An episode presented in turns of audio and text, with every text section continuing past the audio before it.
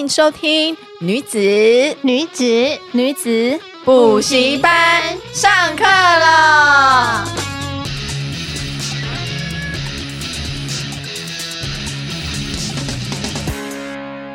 Hello，大家好，我是你们女孩的偶像班长凡妮莎。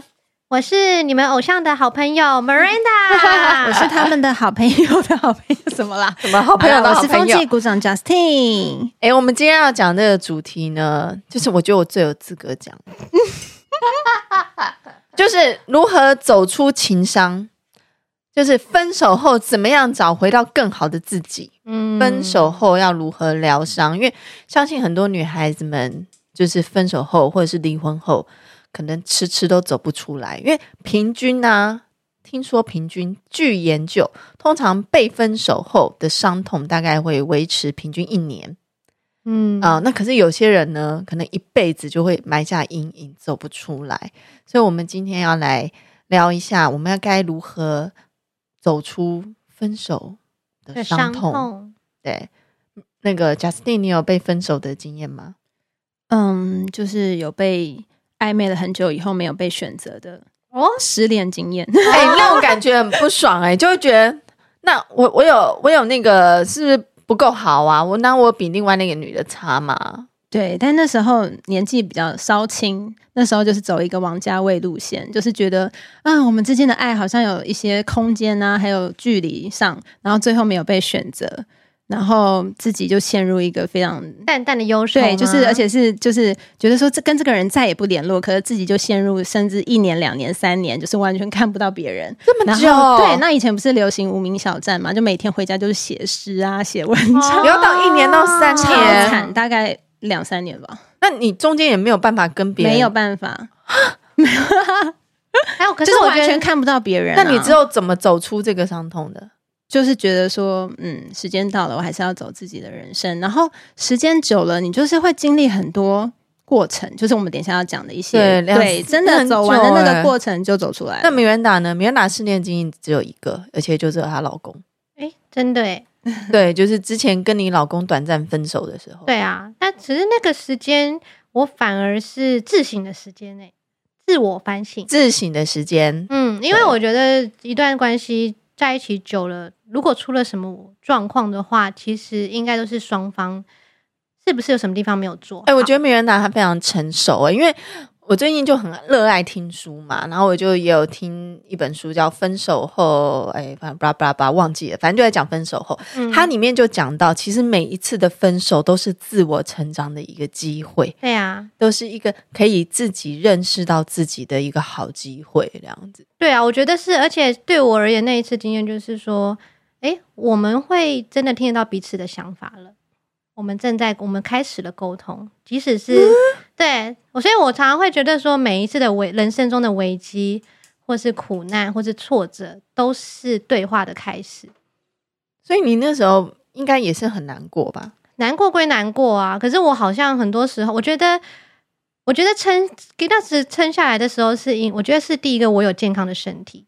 那个时候，我感谢我妈妈，因为其实很多的情绪的承载，情承载情绪这件事情，其实是很伤身的。对，会反映在身体。对，所以我还蛮感谢我的妈妈，给我一个好，就是算是健康的身体。然后第二个是我也是想到我妈妈，因为我觉得我再怎么难过，我一定不能就是让妈妈难过。就是说，当然你会有很负面的想法，可是我想的是说。我会走出来，可是我需要时间。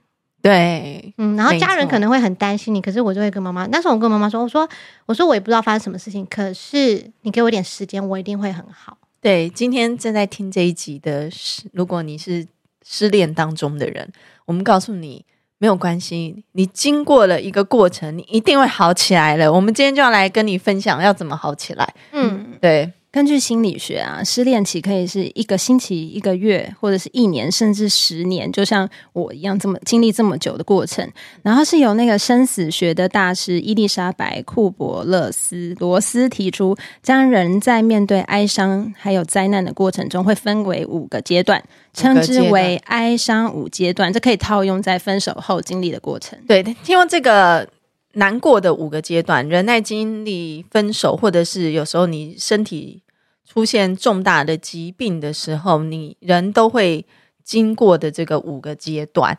第一个阶段，否认现实，就是你会开始否认嘛，就是但是不是真的吧？对，是发生在我身上吗？对，所以如果是到底怎么回事？被分手，或者是离婚，嗯、或者是如果今天生病，很多人都会说，不是吧？这怎么可能？你不太可能吧？你会想要去确定一下，他到底是不是真的？你就会觉得应该没有办法接受。嗯、对你不是就是就是会有一个否认的那个感觉。然后第二个，你会进入到。愤怒期，愤怒期，嗯，我通常愤怒期都很久，就五个阶段中最久的吧。对对对，我觉得每个人好像五个阶段会不太一样表现。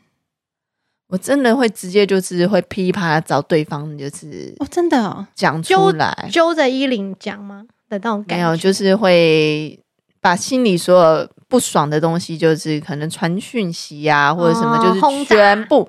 轰炸出来，我愤怒期非常非常的长，这样子，嗯、然后或者是看到朋友，然后就是一定要想要说他一下坏话啊，或者是就是什么之类，反正就是我觉得我的愤怒期很长，就会觉得一定是你怎样，一定都是你，你不对，哦、都是你怎么样怎样，然后就开始一直抓着对方的错，然后一直想要去责怪他，然后就是一直呈现。真的、哦，我我好像从来没有愤怒。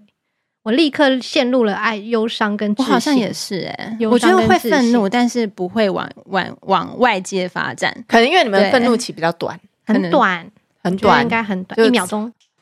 对，超超级短。我我就洗了我的愤怒期是超级长的那种。我觉得可能是因为我的那个比较自自卑的心情吧。就是当这种愤怒期，就是你一定会觉得很害怕，就是。你才会生气嘛？哦，我觉得你有讲出那种心情，对，会有愤怒感。对，因为人会生气，就是因为你感受到恐惧、害怕。那我可能就会怕说，如果万一碰不到这么好条件的人怎么办？那我万一再也没有人爱我了怎么办？会其实是有一点多多少少的自卑的心理，或者是啊怎么办？以后出去我是不是？都要自己付钱了 啊，或者有一些人不是不是，我不是说我，就是有些人，如果是经济上的话，我我觉得，对不对？如果抽抽离，如果发现，如果是在情感中，可能是曾经这段关系有点不平等，你放大那个不平等的存在，对，就就我对你那么好，类似。你还这样子对我什么什么的，对，你凭什么？对，就类似，然后就会愤怒期很长这样子。那你当经过了那个愤怒期之后，就会有一个第三个阶段。第三个阶段是讨价还价，它有点类似失恋的时候挣扎的阶段。这个这个我真的就还好，就是有些人他可能就会开始去算命啊，就是可能开始去算算塔罗牌什么的。然后有一些比较激烈的，他就会去骚扰别人，变成危险情人。因为他不愿意正视这个问题，嗯、他没有在愤怒的时候把自己的情感宣泄掉，嗯、所以他开始就是不愿意接受，他会用各个不一样的方方式想要把这个感情再挽回，就是很可怕。就那我那我我改好不好？你可不可以不要跟我？对对对对，就是这样。那我我就是那不然我要能做什么，你才会原谅我？对，干嘛这样子？一直没有办法认清，就是嗯，这段关系已经结束的这个事实。那在这个时候讨价还价的时候，我们可以做什么？就如果对方一直讨价还价的话，被讨价还价的话吗？诶，这件事情被讨价还价 有对我做过，没道歉，好笑哦！我想到的是孩子耶，我觉得说孩子有时候很能够表现出一个人的状态，虽然孩子不是为了什么，可能只是某些事情他做错了，或者是他想要，然后他在很。据理力争的那种过程，其实也不是坏事吧？嗯，对不对？讨价还价，我觉得如果是谈恋爱还好，可能是婚姻的话，会有关系到小孩子的时候，那个内心的挣扎会更大，尤其是内心的恐惧会更大，因为会很害怕改变，对，然后害怕小孩子的情绪会不会受到影响，或是如果可能在犹疑的过程，分开了以后，你会。质疑自己说：“那如果我带小孩，我自己有没有能力独自有这个能力可以照顾好孩子？”我觉得离婚的时候，如果有小孩的话，这些事情会造成复杂蛮多的。对，复杂很多，不是说谈恋爱这样分手就可以，然后以后都不用见面。因为我觉得，如果你跟这个人生的小孩子，那个关系就是很不一样，一辈子就是有点密不可分。就算你们俩不在一起，可是因为有小孩的这个连接，你们也不可能就是永远都我再也不要听到你的消息，因为不可能嘛，嗯、就还是会听到对方的事情。我觉得很多人对于离婚，或者是不敢离婚，或者是对离婚后很难过，其实很多是因为这件事情。那还有一些是经济能力上的问题，他们可能会觉得，嗯、呃，我可能我要自己出去赚钱了，或者是什么之类的，会碰到很多这个恐惧。嗯，因为我最然后，可是我听到那个书上，他说，如果当你梦到碰到这个时候恐惧的时候，或者是你想要讨价还价委屈自己的时候，他好像说，其实真正的失恋或者离婚都没有婚内失恋，或者是你在恋爱中感受到失恋不被爱来的可怕。哦对，然后是你要理性的去厘清你的感受，就是你可以拿一张笔跟纸把它写下来，就是说我是为了什么？因为害怕，我是为什么我会感受到害怕？是什么呢？是因为经济吗？还是我觉得我没有能力照顾好孩子，或者是我可能再也找不到这么那么优秀的对象？然后写出这些恐惧的东西，再写出可以解决的方案。嗯，对，先让自己理清说，哦，那如果小孩子的话，那我是不是？可以请，如果万一离婚分手的话，那请谁？谁是可以帮我照顾小孩子？把它写出来。那经济方面，那我要花多少时间？我可能对我要再去多赚钱，那样子、会不会是没有人要再爱我？那没关系，那我要把自己调整到好的状态，就是相信还是会有人爱我。先爱自己，照顾好自己。我觉得，我觉得我听到这个，我觉得是收获蛮大的。就是如果你有这种情况的话，恐惧的状态，害怕离婚的时候，或者是害怕分手的时候，你可以把那个你害怕的写出来，写出来以后再想一下解决方法，嗯、之后你就觉得哦，好像也还好，可能会比较容易走出来这样子。然后，所以再来，如果你经过了讨价还价，就会进入到忧郁、沮丧。哦，忧郁沮丧，就是有些人失恋，不是都不能出门，然后每天都躺在家吃零食、看电视，然后旁边都是垃圾堆满，有画面。有有，有，有些人失恋好像就是会这样，就会他不多吧？我觉得就算心看起来不是这样，可是心理状态是这样，对，一心理一团烂泥，然后觉得躺在地上爬不起来，很忧郁。你有经历过这样子？有啊，有啊。我的刚离婚的时候也是呈现这样子，就是非常非常忧郁，嗯、就真的要一直去看心理医生，然后每天。都不想出门，然后我朋友是要到我家楼下我才肯出去的那一种，不然是没有办法踏入家门，就只能一直躺在沙发上掉眼泪，怎么样都得掉眼泪。听到一首歌就会觉得好悲伤。我想到你那时候跟我一起唱这首歌，然后走在回家的路上，想到这个路是我们以前一起走过的路，又开始哭。然后回家看到多愁善感，对，看到什么东西都会觉得是看到很多过去。相相爱的影子，然后可是却不再存在，嗯、然后可能是剩你一个人的时候，特别感受到孤单，嗯，孤单跟人事已非的感觉，就是很像李，不是古代的一个李后主的那种亡国之感的那种感觉，那种失去人生人生失去一些东西的时候，我觉得我这个的情况也蛮长的，嗯，对，你们你们有经过吗？就像对啊，我不说就是写写文章啊，就是看不到旁边的人。有感而发的话，有感而对，对啊。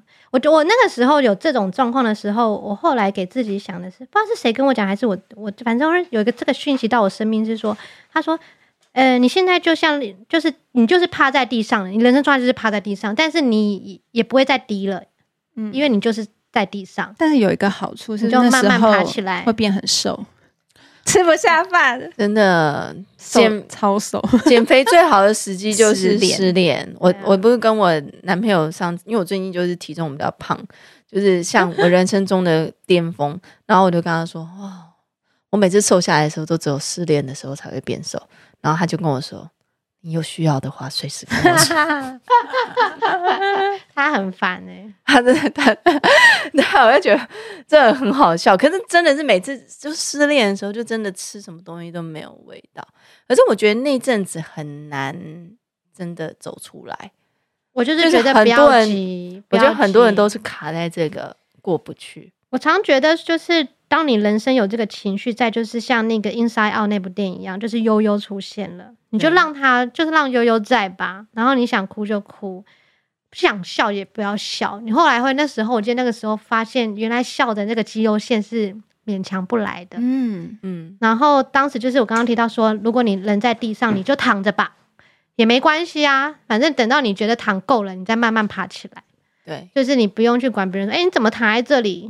对，那种感觉。因为我那时候也有去看心理医生、心理咨商，嗯，我就跟他说怎么办？我觉得我开心不起来，任何事情发生我都开心不起来。他就跟我说，哦，你你知道那个开心不是应该有的事情吗？他说快乐不是人生应该有的事。我说什么意思？他说人的大脑里面本来都没有就没有储储存开心的记忆的地方啊。就是只有储存害怕、恐惧、悲伤、悲伤那海海马体嘛，对不对？他就说，因为这个是保护机制，人你要感要感到恐惧，感觉到害怕，这个是可以保护你自己的。可能是以前野外求生的时候有遇到危险，你会记住嘛？可是它其实是没有储存快乐的地方，所以人快乐是需要去练习的。它本来就不是。会从大脑出现的。我记得你讲的时候，我就觉得哦，就像肌肉一样，哎，对，需要去受训练的。他说，所以快乐的能力是需要去练习、去学习。它不是大脑本来就会跳出来，你很快乐。所以为什么人年纪越大越来不越来越不快乐？是因为储存害怕、恐惧越来越多的事情越来越多的，然后。嗯因为你的大脑会保护你自己，所以无时无刻有类似情况的时候，你就砰就跳出来了，砰，然后就跳出来了。但这件事情让我想到，就是说，人不是老话，就是说要莫要有保有赤子之心吗？嗯，然后这件事情就让我想到我的孩子，就是常常会觉得，你会不会发现小朋友喜欢做的事情，他说我还要，我还要，我还要一次一次，然后他都不会厌倦。然后我看我孩子的时候，我就突然发现说啊。是不是就是因为很快乐，所以他一直重复？虽然你在旁边看起来很没什么，可是他就是觉得很快乐，所以他一次一次一次一次。你懂我意思？嗯、所以就是保持赤子之心，就是孩子的那种。本来我们从小就会有那种很纯粹的快乐，而且我们会想要容易满足，一次一次的在重复。嗯、那我们我们其实长大应该也要保持这个东西。就是就像我跟我孩子说，你喜欢你吃到这个东西，你要知道它叫什么。那你以后别人问你说你喜欢什么时候，或者你自己想到要吃什么东西，你知道吃什么会开心，那你就可以让你的生活越来越多累积快乐的事物在你身边。啊，很棒！因为这个我之前有听过人家说，就是呃，你可以你想要快乐起来的话，你可以去做一件会让你快乐的事。例如，就是你觉得冲浪是很开心的事，你就去冲浪，冲到你很开心。所以你是因为冲浪。而感觉到开心，而不是因为你今天开心而去冲浪。所以你可以做一件事情。那如果你是唱歌，你就是你就一直唱，一直唱。你本来不开心，唱着唱着，我就觉得又很嗨耶，然后就开心了。所以你会因为做一件事情而感受到开心，所以要找到那件事情。对，所以你要平常就是观察、练习自己，会让你感到开心。而且我觉得要主动诶。你想想看，你的大脑它其实是很，它其实很诚实，但它也很被动。你给它什么，它记什么；你给它什么，它记什么。那重点是你的主动性，你要去接触什么，给自己身体的记忆什么东西。可是那时候就真的就已经出不了门了耶。我觉得这身边的朋友真的很重要。那、嗯、你陷在那里面，是别人怎么拉都拉不出來，是拉不出来的，真的很可怕。就是陪伴了，我觉得对，就是记得那段时间，就是好朋友，就是我大学的好姐妹，然后就陪我去。我记得我喝醉喝到整个辣，哭到泪眼，我就看到我的眼眶有那个泪，有海，有那个水泪，这样像海一样，眼泪里面有 卡通人物哦。对啊，然后眼睛肿到不行，然后打不开，然后我只记得他们就陪着我，那种半夜三四点，然后他们陪在我身边。的那种感觉，其实他们也不会提供给你解决方式，可是我觉得就是一种陪伴。所以我觉得身边要有陪伴的人很重要，你要勇于讲出来，就是你的难过，嗯、因为可能有些人他就是很难过，他就说啊没事没事，我不用麻烦你，啊没关系，我可以的，然后自己可能一直到忧郁症啊，然后走不出来啊，失眠呐、啊，就是。可是我觉得像这让我想到当时我在香港，我陪着你讲电话，我觉得。那也是，也谢谢你愿意信任我。嗯，就是我觉得好朋友之间是这样子的，嗯，就是很多时候你你真的可以信任别人，对对吧？而且我觉得在嗯，就是悲伤期，就是这个第四个时期悲伤期的时候，很容易出现的，就是你很会容易否定自己，嗯嗯，会觉得很多自己也不好，嗯，一定是我哪里不好，一定是对啊，自我反省不如人。然后如果是因为第三者的话，你可能就会觉得是不是对方比较年轻，然后是不是对方怎么样，长得比我漂亮，或者是就是开始会一直找自己不好的地方，然后对自己陷入怀疑。然后变得不喜欢自己，然后变得很自卑、自暴自弃，很多都是这个样子。嗯，对啊，我就所以我就觉得，可是这时候真的到底怎么办？就真的要有好朋友哎、欸。所以如果真的你现在这个状况的话，真的不要害怕跟家人朋友说出来。对，因为有时候真的自己出不来。但我觉得另一个思考是说，如果你人跟人之间是经不起比较的，因为你有你的好，他有他的好。可是就是正在那个当下，这我觉得你必须要告诉自己这件事情，就是说，就是说，当然事情发生有缘分也到了，然后你要面对这个东西。有人会说，就是你一个人的态度决定你人生的高度，就是通常往往是在这种挫折的时候。对，那你从这件之中，你会重新看到自己，你一定有你特别优秀的地方，但是你也肯定一定已经是你有做不好的地方。那我觉得能做的事情是。放大你的优点，但是你要认真的去改掉自己的错误的地方。嗯嗯，对，因为你肯定是有做错什么事情才会造成你现在这个状况，但他不错不致死。嗯，可是他肯定是造成你现在这个局面。对，那我觉得就是说，但是你已经造成别人的刻板印象有一段时间了。嗯，我觉得能做的事情是，你知道你自己哪里好，可是你面对对方的时候，他一定会去攻击你说你又是这样，你又是这样。可是其实你知道，你你。你错了，你知道你造成这样的 stereotype 就是刻板印象，但是我觉得勇敢的对方跟对方说：“我我知道我错了，可是我我以后不会，你不要再这样认为我。”你懂我意思？Oh. 就是懂得跟自己说不，也懂得跟别人说不。如果有别人再去，对方在讲，一直一直认为你，但你不能怪他，绝对不是他的错，因为是你自己过去累积的东西。嗯，可是你也不用对自己太。太严格，因为我觉得我们都在学习的过程。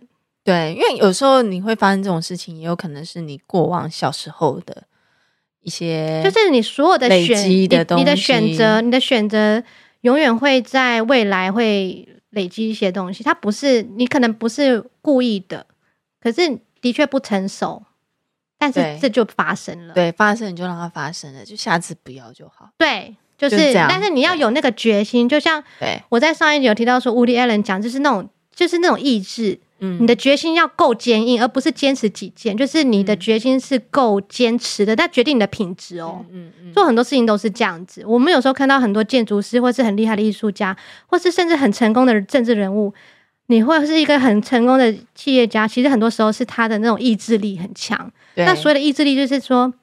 我认为是瞬间，他决定的事情，他会坚持到底的那种决心。那我觉得每一个人都是知错能改，善莫大焉。自己的知道有些错就改，但是如果对方的过错的过的过错，其实有机会让对方知道他自己可以改变，可是你绝对不可能改变他的。你可以让他知道，可是他你永远没办法改变他。能够改变他自己的是只有他自己本人。这样没错，没错。对，而且其实好像。有时候你可能被抛弃，可是抛弃人的那一方，抛弃者可能他其实内心他也是有很多的纠挣扎吧，愧疚啊，或者是可能也会有一些难过的地方，他一定会难过的吧？我觉得，只是我们不知道，或者是难过，或是愤怒，right？我觉得我们现在想一想，就是抛弃者，他是不是有些人带着是愤怒？对。不见得是难过，但是愤怒可能比较多。愤怒，但也可能会是难过的。抛弃你是难过的事情，抛弃你是愤怒的事情。会觉得自己是很坏啊，或者什么什么之类的，嗯、会有一些内疚感这样。对啊，呃，像我最近又有听到说，其实就是在分手就会有一个抛弃者跟被抛弃者的关系。嗯，嗯然后他们就说，通常会还有分手蜜月期。就是很多是分手蜜月期，反而会会造成更大的伤害。不如不是结婚有对，不是结婚有蜜月期，连分手都有蜜月期。他意思就是说，因为有一方被抛弃者，就会很想要复合，嗯，觉得还有没有机会？然后呢，抛弃人的那个抛弃方就会觉得自己有时候会有点愧疚，就觉得不要对人家那么坏，然后可能还会有时候关心嘘寒问暖的关心，嗯、然后这时候就会好像哎，是不是还是有机会？错乱了。对，嗯、反而会让被抛弃者其实这没有办法好好的放下。对，这很容易让被抛弃者是更容易难过的。哎，那你当初这样子的状况下，他还有一直跟你联络，他还在生活在你周遭里吗？没有，因为我就说，既然决定了以后，我就会当你死的。哦，从此呢，就是不管怎么跟我联络，我就是完全他有跟你联络，一道墙，可能就是喝醉，可能就会狂打电话什么那种啊。然后，但是我那时候就是有一个决心，就是从此不再跟这个人联络。可是自己非常的修复了很久。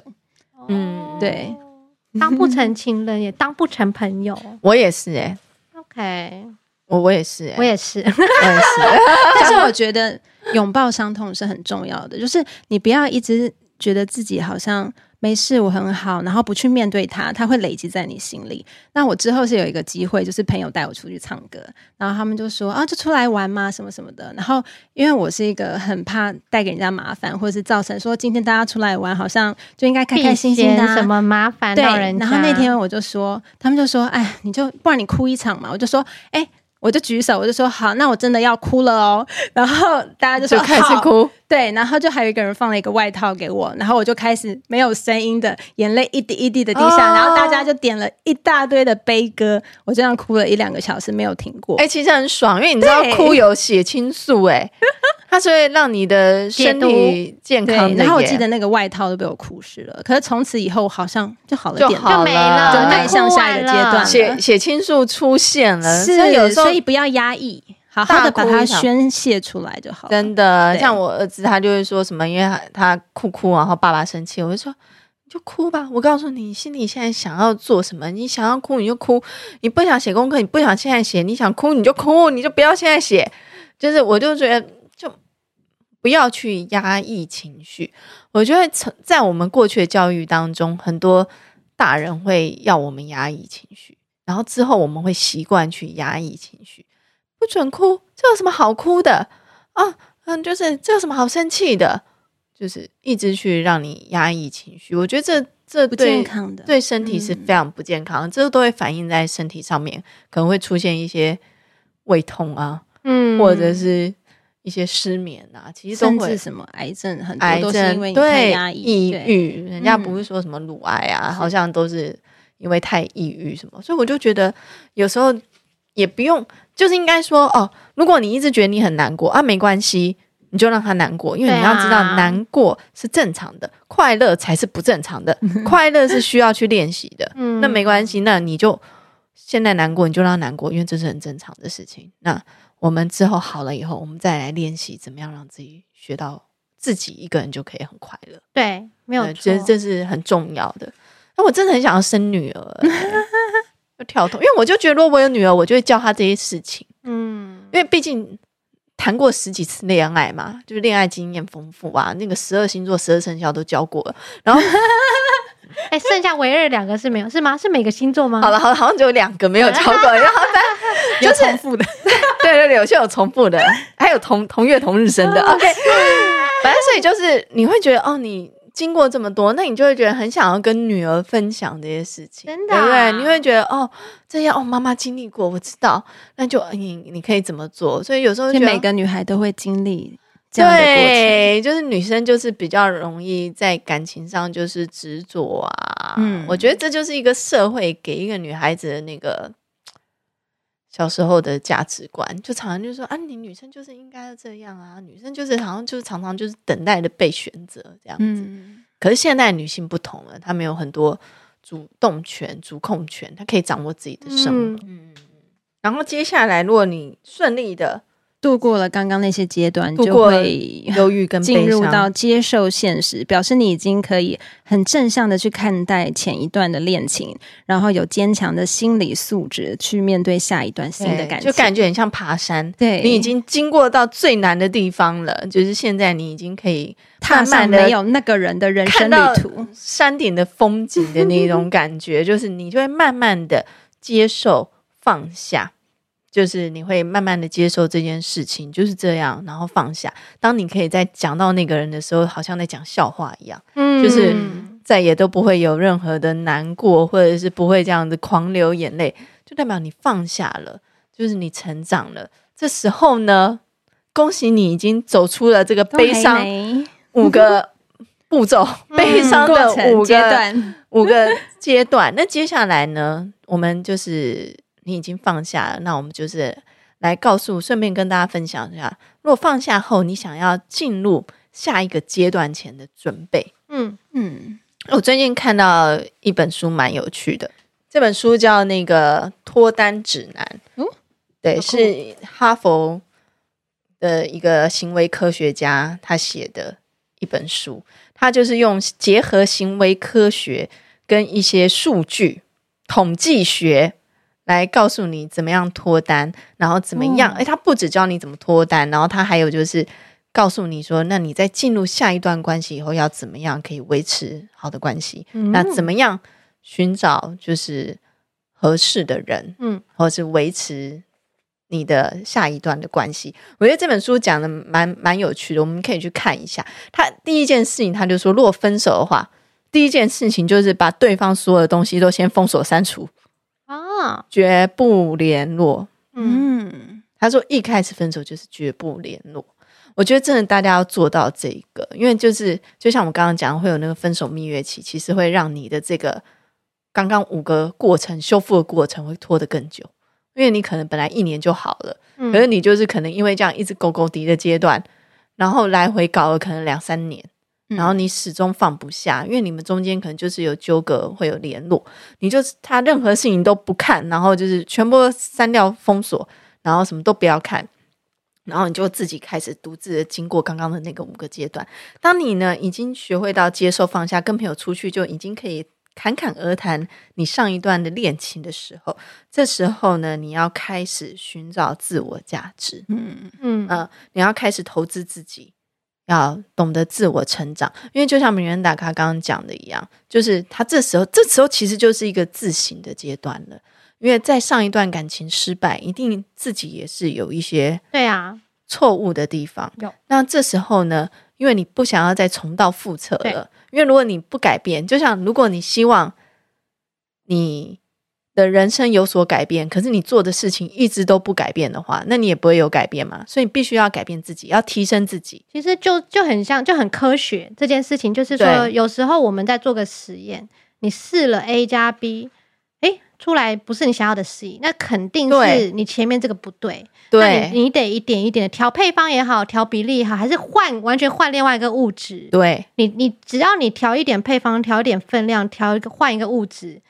你其实真的会有完全不同的结果，但是我觉得我们都可以像科学家一样去实验自己。对，嗯、其实我觉得我在呃离婚之后，我现在我觉得我现在就是比较放下嘛，然后而且我真的之后就开始投资自己很多，嗯，就是我去上很多课程啊，嗯、然后或者是照顾自己，嗯，就是像我现在有营养师啊，嗯、然后有中医啊，然后有运动啊，然后。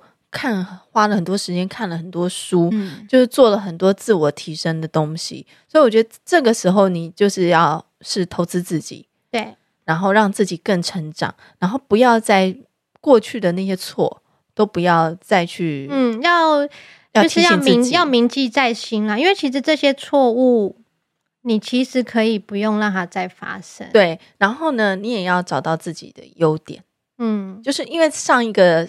在悲伤阶段的时候，会很容易否定自己，嗯、所以这时候我们要重新好好的看看自己的优点，发现自己的优点，重新看待自己，然后呢，还要反省、反思自己过去的行为一些不恰当的地方。没错，然后我们等于说做一个升级、升级版的自己，嗯、改版的二点零，对，二点零。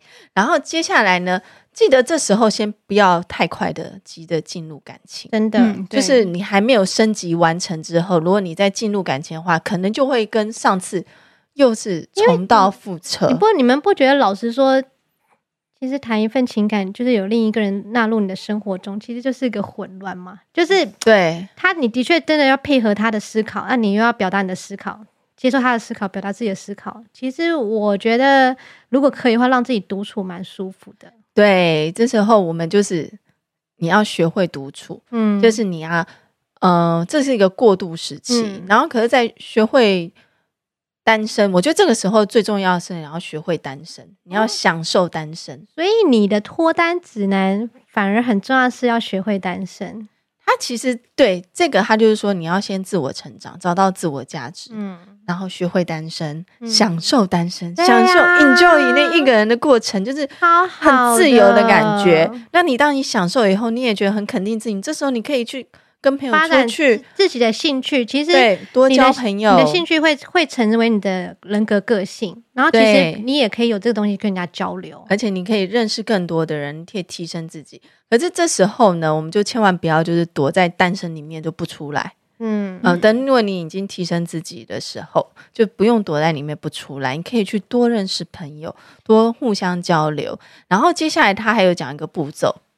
接下来，这个你提升完自己以后，你要拿下你的面具，就是真正展展现你的率真。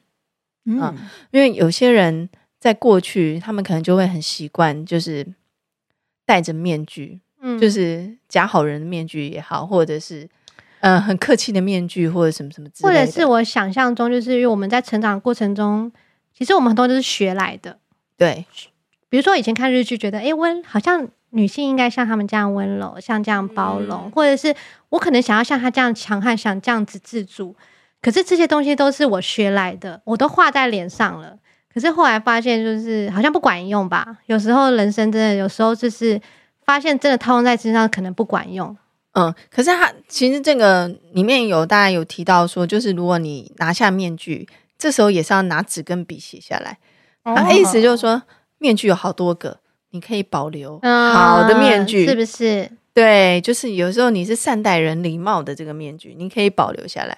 那有一些是你可能觉得是你故作坚强，明难过要死，我没事，我超好的啊，我开心的不得了。面具，嗯、这个这个，如果你觉得不舒服，你就拿下来，你可以诚实的面对自己的感受。嗯、我我很难过，就是需要有一个整理的过程。对，所以这个之前你要先。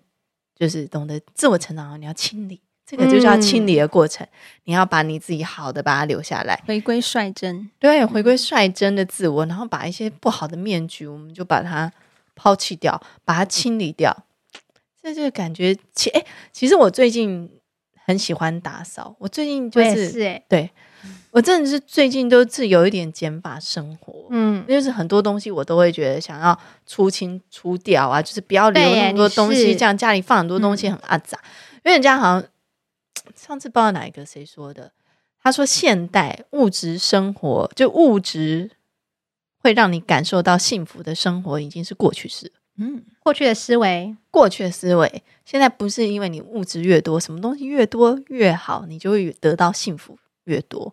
所以现在呢，其实反而是减少那个，不是有句有一句英文叫 “less is more”，对不对？就是反而是你减少你身边很多东西，你在这个清理打扫的同时，你反而会感觉到人生很多反思。像我在家里这样丢东西啊、清东西，我就会反思到自己说：“哎，我自己好像其实不需要这么多东西。”但我人生好像不需要这么多件衣服哈，我好像不需要买那么多耳环啊，我好像鞋子也不需要那么多双，哎，不过都好像都长一样。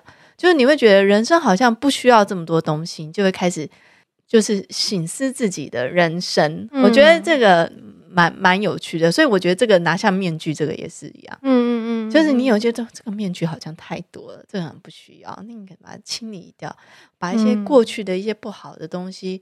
习惯你都清理掉，其实你留少少的一些东西，保留自己的率真，而且我觉得更真实、嗯。有些这样子的，就是今天 Vanessa 分享的这些东西，你你先从你先从自己开始做起，我相信你身边人会有感觉。对，因为他你可能会觉得常常会说，哎、欸，你你去做，你去做，你去做。如果你自己先做，他才知道原来这可以这样，怎么拿？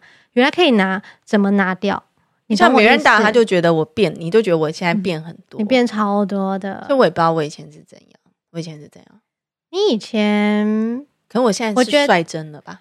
你现在很率真。以前我感觉你其实在，在就是怎么说呢？工作跟家庭，你很想要都做得很好。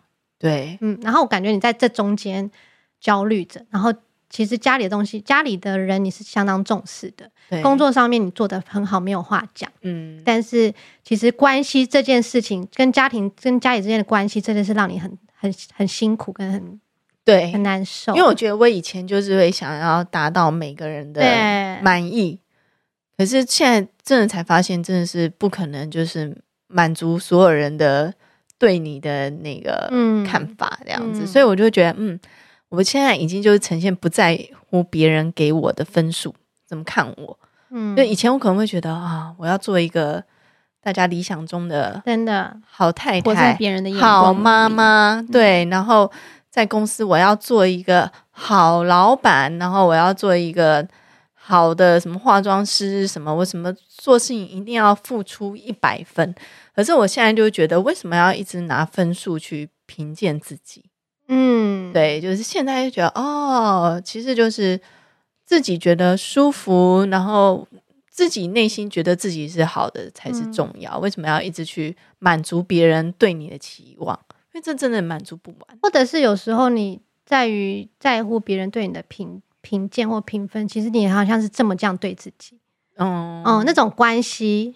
然后像我，我觉得就是我，我其实我结婚之后，我跟我夫家的家庭虽然认识十年，其实就是曾经有还是有一度，就是还在进去的时候，他们会对你有些要求。我相信很多女性在进入婚姻的时候，你会发现，你不仅要顾好自己，然后两个人有时候你要去符合夫家的需求，对吧？对。然后这件事情就是我觉得说，就是这种关系的的处理。我就秉持一个蛮重要，而且我也把这个想法跟我公婆讲。我公婆我觉得，我觉得他们自从我跟他讲这这个想法之后，大家都变得好很多。我是跟他们讲说，我说传统上我们都会希望符合比对方的需求，会符合，会希望你快乐，所以我要照你照你的话去做。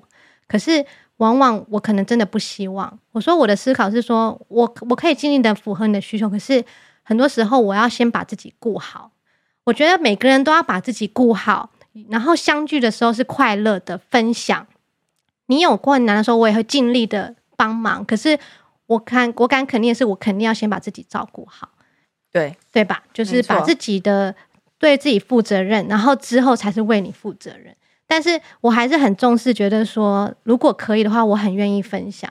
可是我的重点是前提，我我的重点不是为了分享而把自己照顾好，而是我把自己照顾好之后，我有很强大的力量，对，我可以分享好的事物给你，然后我也不求回报，对，因为我把自己做的很好。我觉得美人达这个很很很对，他已经先讲到下一点了。哦，真的假的？对，很厉害。就是我们刚刚讲说，你分手后，如果你想要。脱单进入第一段关系前，就下一段关、嗯、下一段关系前，我们不是说第一个你要投资自己，自我成长，找到自我的价值；第二个你就要清理，就是过度发现自己，嗯、或者是接纳自己，嗯、就是接纳自己的一些好或不好，然后增加清理，你想要把一些挥别不好的过去，然后之后第三个就是你会拿下你的面具，就是展现出率真的自己，诚恳。对，然后在第四个，第四个就是学会无条件的爱。什么叫做学会无条件爱？第一件事，你要先对自己有无条件的爱。嗯，所以就像米元达讲的那样子，就是你要先很有能力照顾好自己，然后你爱自己，你这个时候你还才会有能力去给予别人的爱。就像你没有的东西，你不可能给别人嘛。你没有钱，你怎么可能给人家钱呢、啊？对不对？那、嗯、你自己没有爱，你没有足够的爱，你就不可能给别人。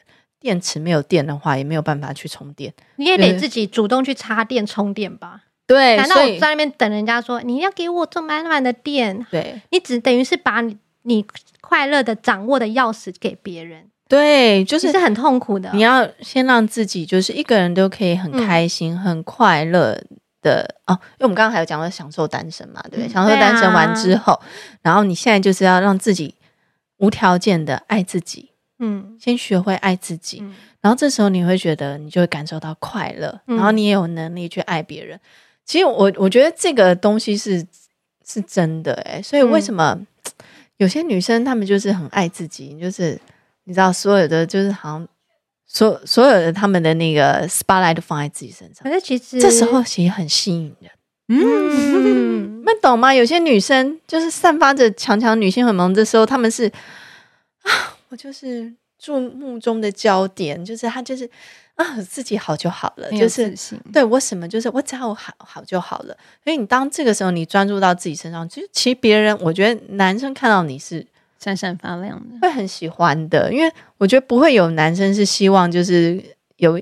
会喜欢一个，我觉得自己很不好，你都觉得你自己不好了，我怎么可能会觉得自己好？然后再来，还有一个进入一段关系之前，你要先想清楚你进入关系的动机对不对？嗯，就你懂了爱自己之后，你进入关系的动机什么意思呢？就是说，有些人结婚或者是谈恋爱，他可能是经济需求，嗯，或者是缺爱需求。你这一开始你的动机可能就不对，那你怎么会期望会有一个很好的结果？因为你一直去渴望别人给你东西，其实对方也是会被掏到空啦。对，掏到空以后，嗯、你们可能就会出问题。所以这时候，我们这时候就是我们把自己整个的嗯价值感提升，投资自己，啊、让自我成长，重新看待自己，然后享受单身，把不好的都清理掉，然后保持你的率真，然后爱自己。学会无条件的爱自己，照顾自己。这时候呢，诶，接下来就是你可以定一个你的目标了，你就可以开始找寻你的新的关系。你这时候就可以有能量的去好好的发展下一段新的关系。对，我我非常认同。其实这件事情也让我想到，就是你刚刚分享这一切。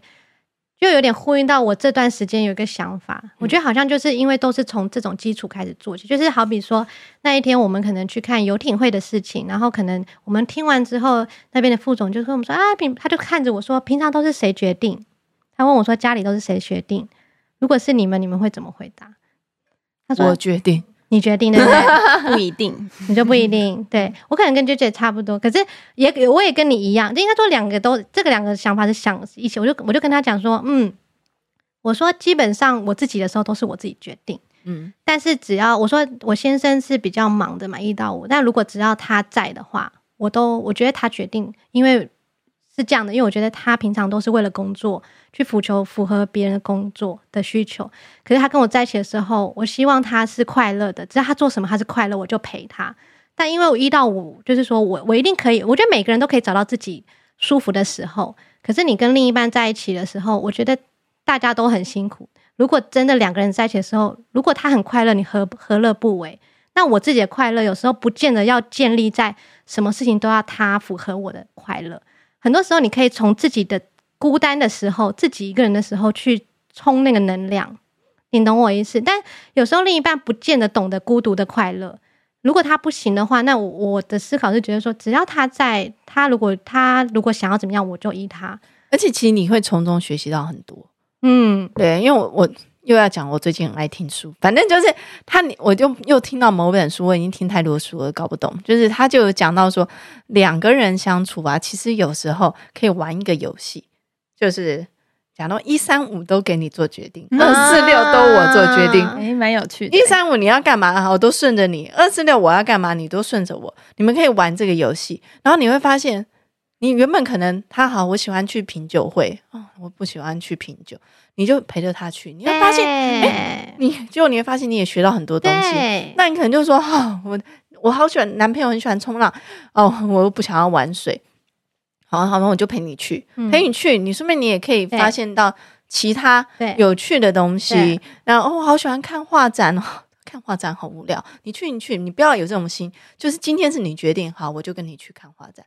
说明你也可以从当中找到自己的兴趣，嗯，或者是学习到更多的东西。嗯，所以我觉得这个游戏蛮好玩的。所以他就是说，如果夫妻呀、啊、或者情侣，有时候久了就是你不可能要对方跟你一模一样，或者兴趣一模一样。嗯嗯、那两个人每次都是为什么都是你决定？为什么都是去你要去的地方？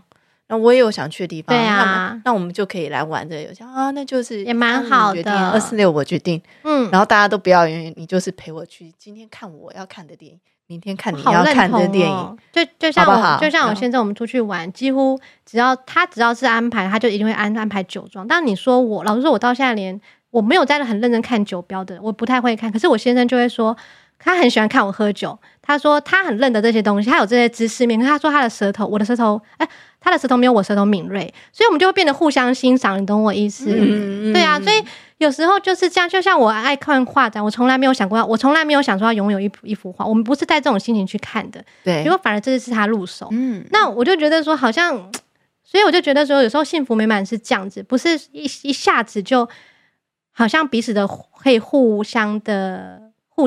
就是说，互相的很有默契。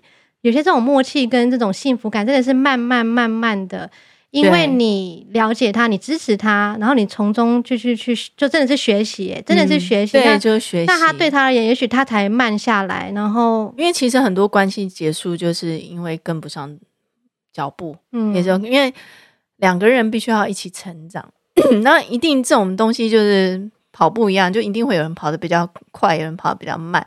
这时候就是像之前那个 Flora 有讲的，对，就是牵着你一起，别忘了牵着我的手。对，你也别别忘了，就是回头就是等他一起，就两个人，你就是要调整脚步嘛。就是你你的心态不是说我比你好，然后我不屑跟你分享，不不能这样，就是说不能用这种角度去看。对方吧，对，但是我觉得我们都肯定在同一个事物上会有不同的角度，我觉得要尊重彼此不同的看法。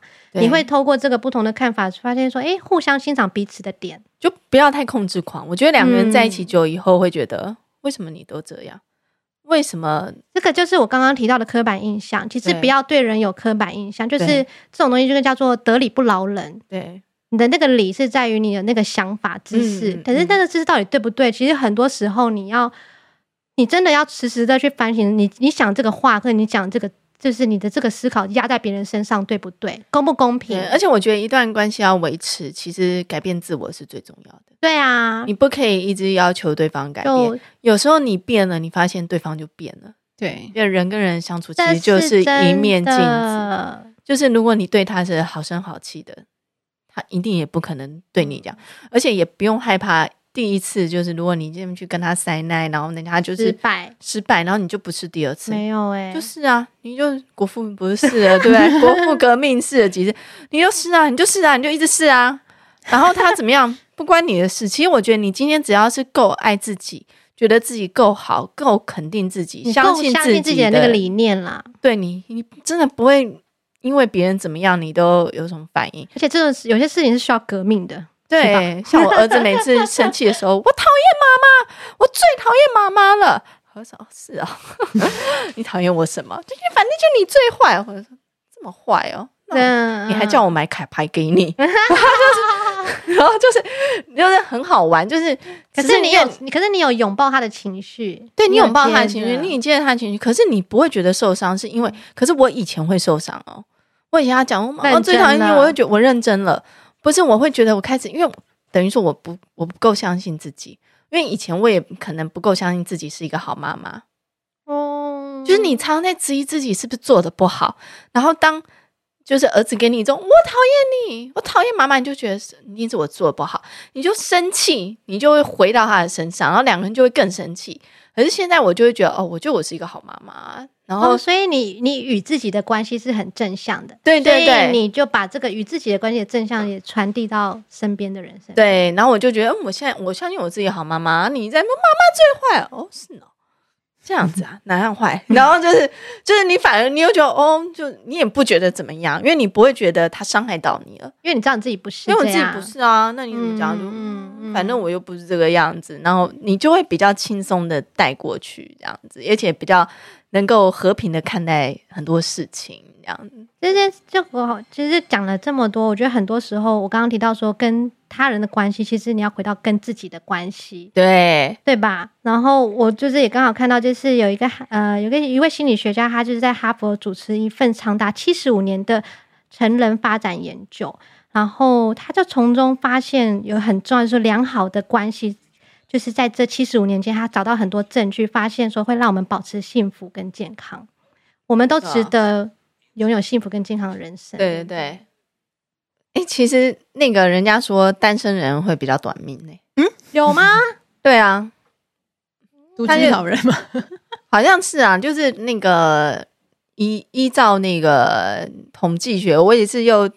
不知道哪一天看到的，他就说会平均好像少四年的寿命，所以就你去健身房，每天去健身房也不一定可以增加四年的寿命。所以他就说，如果你是有伴侣的话，然后你真的能够好好相处的话，老伴老伴就是其实会带来你幸福健康。就是重点是要关系上面是处理的很好，对对对，但如果处理不好，我觉得真的也不要勉强。对啊，因为我觉得很多人都说婚内失恋就不如真的失恋，因为我我们真的就就像现在依然不是有未集中吗？你也不一定要未集中的座位。他的那个，他那个座位叫做味集中，哦、所以你其实一个人也可以好好享受那个味道。我觉得这个现在这个时代，我们可以很多种选择。对对对，对吧？对，就是照顾好自己、嗯、这样子。那希望今天这个大家可以学得一些分手后的智慧，分手后如何成为更好的自己。嗯，那大家可以听听我们这个五个你悲伤的过程，分手后会经过过程，嗯、不用觉得特别的。好像我怎么会这样？我跟你说，每个人都会这样，因为这是统计五个过程，你走过了，你就走到了山顶。然后之后我们还有跟你分享的，就是你在脱单之前的必须要的准备，五个准备，就是你必须要先自我肯定，然后呢还要投投资自己自我肯定，然后不要太急急着进入感情，享受单身，嗯、然后把一些自己好的不好的东西学会接纳整理。拿下一些不好的面具，保持自己的率真，less is more，就是不用有太多东西。嗯、然后接下来最重要，学会无条件的爱，尤其是爱自己先，对自己无条件的爱。然后接下来呢，你就可以找寻你下一个目标，进入一个更好的关系，把爱传出去。对，这边也祝福大家，祝福大家，嗯，希望大家都可以爱情美满顺利，就是都在学，我们可以一起学习。对对对，对，就是如果那个不适合的人，就是过了，诶，就过了嘛，也不一定。有时候冤家路窄，对不对？就是说是哪一天又碰到，可是很可能，不管什么时候碰到，你有没有跟他在一起，都是要让人家吓一跳。对，就是觉得，你怎么没有我变得更好？一定要让他这样嘛我们这样才有自信才会有志气，对不对？就才有底气，底气。对，我们的底气怎么可以输人呢？就不然哪一天这样子郁郁寡欢的，然后一个人在那边喝酒，就变成在酒吧碰到他带另外一个妹的时候，你就会觉得恨自己。所以时时刻刻都要那个出去的话，就要打打理好自己，为自己负责啦，为自己负责。嗯，嗯好啦，那我们今天这集跟大家分享到这里。那我们女子补习班就下课了。谢谢大家今天的收听，要记得帮我们女子补习班按订阅，还要按五星跟留下好评哦。谢谢大家。嗯